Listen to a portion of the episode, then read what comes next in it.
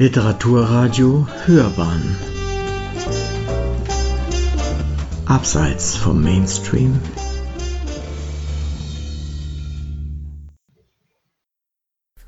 Gabi, du hast uns heute ein Buch mitgebracht, in welchem schon der Titel Rückkehr nach Lemberg auf eine Stadt in der heutigen Ukraine, die uns ja aufgrund des aktuellen Geschehens bestens bekannt geworden ist, nämlich Liv früher Lemberg verweist. Ich selbst erhält einen Tipp und als ich anfing, das Buch zu lesen, konnte ich nicht mehr aufhören. Ich möchte gleich vorneweg schicken, es enthält eine Menge Details, die kein Mensch sich merken kann und trotzdem eine unendlich interessante Recherche. Obwohl es zu ausführlich geraten ist, ist es trotzdem sehr, sehr spannend. Wir besprechen hier die Ausgabe, die im Jahr 2019 im Fischer Taschenbuch Verlag erschienen ist. Kannst du etwas über den Autor sagen? Ich muss gestehen, Philipp Sens war mir jetzt überhaupt kein Begriff. Philipp Sens ist auch kein großer Autor. Er ist Anwalt. In erster Linie setzt er sich für Menschenrechte ein. Er ist 1960 in London geboren worden und entstammt einer jüdischen Familie.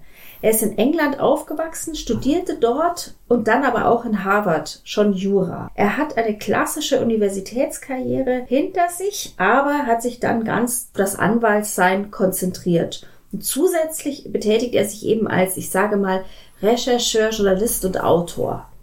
Er ist Anwalt im internationalen Recht und genau diese Materie ist auch der Schlüssel zu seiner Spurensuche, auf die er sich in dem Buch begibt. Ja, klingt interessant. Was hat das Buch für einen Inhalt?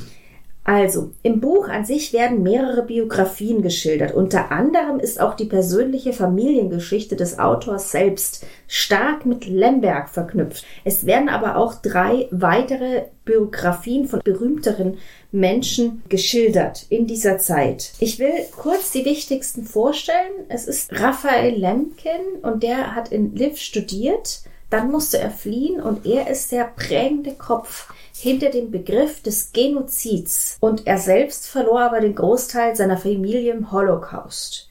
Der nächste ist dann Herr Schlauterbracht, hat den Begriff des Verbrechens gegen die Menschlichkeit geprägt. Und dieser fand ja dann auch Einzug in die Nürnberger Prozesse und da schließt sich dann auch der Bogen.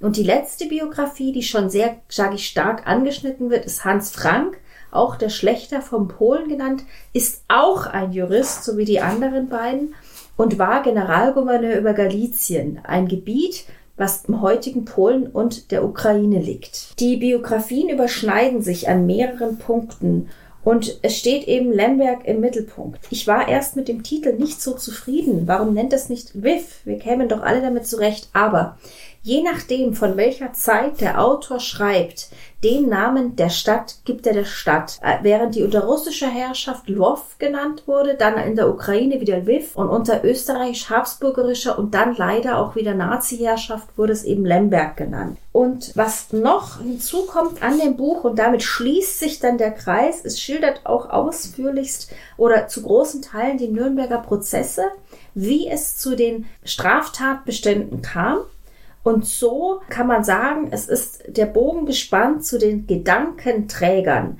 der Begriffe Verbrechen gegen die Menschlichkeit und des Genozids. Und das war sehr spannend. Also kann man sagen, dass das Buch Pioniertaten beschreibt, die hier eben auf juristischem, auf völkerrechtlichem Gebiet erbracht wurden. Genau so und man immer wieder wird man auch daran erinnern, wie schwierig es war, damals die Begriffe zu fassen und die strafrechtliche Verfolgung der Nazis und der Verantwortlichkeit der einzelnen Nazis auch zu beschreiben. Würdest du sagen, es ist ein Sachbuch, ein Roman, Themenroman mit historischem Bezug, lässt sich wahrscheinlich gar nicht so leicht eingrenzen? Genau, das ist, glaube ich, die Gretchenfrage.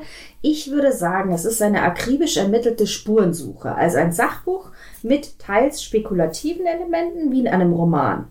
Aber der Autor ist wirklich auf der Suche nach seiner eigenen Familiengeschichte und er beschreibt auch, wie er in diversen Archiven und Museen mit den Menschen dort spricht, mit den Archivaren dort spricht, mit den Museumsleitern dort spricht und er versucht auch die Originaldokumente, die über die ganze Welt verstreut sind, zu erhalten. Und so kann er eben die Biografien relativ gut belegen und vor allem auch die Biografien der Familien. Ich nenne es mal der Holocaust-Biografien. der Einzelschicksale, die kann er sehr gut beschreiben. Ja, das klingt nach einer enormen Fleißarbeit. Was hat dir denn ganz besonders an dem Buch gefallen? Also ich finde, die große Qualität ist wieder die Schilderung der Biografien mit den Nürnberger Prozessen zu verbinden. Aber eine auch nicht zu vernachlässige Komponente ist der Auftritt der Nachfahren der Männer.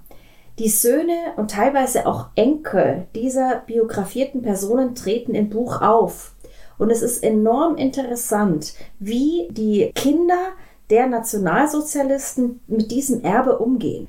Es gibt übrigens noch ein zweites Buch, was das Ganze dann über Hans Frank zumindest nochmal vertieft. Und im Übrigen auch Niklas Frank, der Sohn von Hans Frank, hat ein sehr bekanntes Buch geschrieben über seinen Vater. Und er geht mit seinem Vater ganz schwer ins Gericht. Es kommt aber auch zum Beispiel der Sohn von Otto Gustav von Wächter vor, der auch in Krakau war und dort Statthalter. Und der dagegen geht mit dem Erbe oder mit dem Gedanken an seinen Vaters komplett anders um. Und äh, auch in dem zweiten Buch von Sens, das ich gelesen habe, die Rattenlinie, wird das dann auch nochmal thematisiert. Übrigens ist auch Gustav von Wächter ein Jurist gewesen und das Ganze macht die Geschichte noch absurder, wie auf der einen Seite Juristen an den Hebeln der Macht sitzen und Menschen töten und ermorden lassen und diesen industrialisierten Mord fördern, aber gleichzeitig fast schon sich gegen diese Verbrechen andere Juristen Gedanken machen, wie sie diese Verbrechen charakterisieren, dogmatisieren, in Straftatbestände bringen und dann auch noch verfolgbar machen. Und das ist wirklich sehr, sehr gut in diesem Buch. Ja, ich denke auch, es ist ja im Grunde ein gigantischer Präzedenzfall, jetzt etwas zu normieren, was es so nicht gegeben hat, auch in seinem ganzen Grauen, in seiner Unvorstellbarkeit. Ja, ein hochinteressantes Thema und ich werde mir auf jeden Fall dieses Buch auch kaufen und es lesen.